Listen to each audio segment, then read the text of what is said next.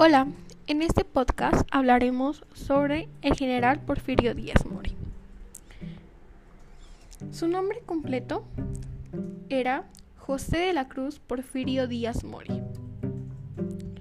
El general Porfirio Díaz Mori nació en la ciudad de Oaxaca el 15 de septiembre de 1830.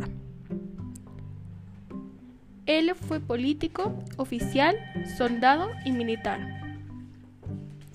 Realizó ocho obras arquitectónicas, entre ellas el Ángel de la Independencia, el Museo Nacional de Arte, el Palacio de Bellas Artes, el Bosque de Chapultepec, el Monumento a la Revolución, el Palacio de la Conver, el Hemiciclo Juárez y el Palacio Postal.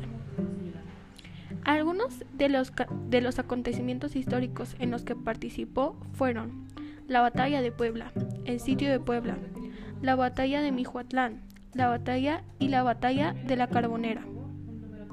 Gracias.